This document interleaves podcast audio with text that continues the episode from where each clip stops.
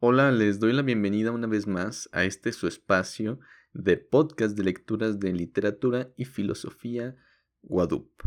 El día de hoy simplemente les voy a dar la despedida a este mm, primer espacio, esta primera temporada de lecturas de columnas de Germán Dehesa. Estamos encantados y gustosos de dar por fin por concluido este espacio, sin olvidar que le siguen más lecturas de más autores todavía más interesantes. Entonces, no dejen de seguirnos en todas nuestras redes sociales, todas con nombre Wadup.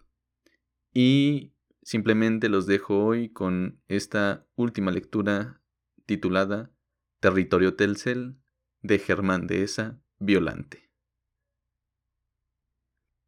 Alguna vez, espoleado por el hambre, Colaboré gustosamente en un boletín que se hacía para información y deleite de los usuarios de una empresa de telefonía celular. El gusto se me acabó cuando entregué un artículo que ilustraba de dramática manera las penurias y los costosos contratiempos de aquellos que en este país, territorio Telcel según me dicen, pretenden comunicarse mediante un teléfono celular. Es el infierno de Dante ilustrado por Trino. Entregué esta joya al literario costumbrista y los editores, que andaban sensibles, me dijeron que no podían publicar tal monstruosidad, que escribiera otro. Yo les dije que no escribía nada, y ahí se tronchó en flor una bella relación. Ni que fuera para tanto, dijo a la viuda el doctor. Con algunos retoques a favor de la verosimilitud, la historia que pretendí contar era en su esencia dolorosamente real. Un hombre tímido e irresoluto está locamente enamorado de una bella y sensible mujer. Él tiene la fundada impresión de que ella podría eventualmente corresponder a una solicitud amorosa, pero nuestro héroe, que algo tiene de imbécil, también percibe que si no se da prisa, en cualquier momento algún machetero le puede ocupar el predio.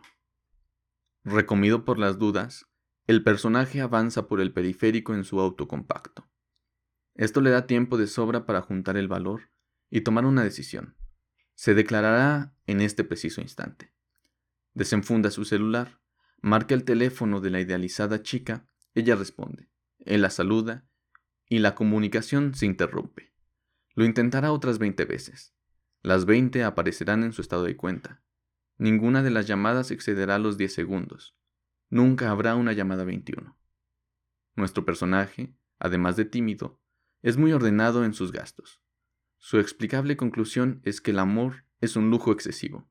Apaga el celular, hace voto de castidad y razona que la soledad tiene sus ventajas. Esta es la historia censurada.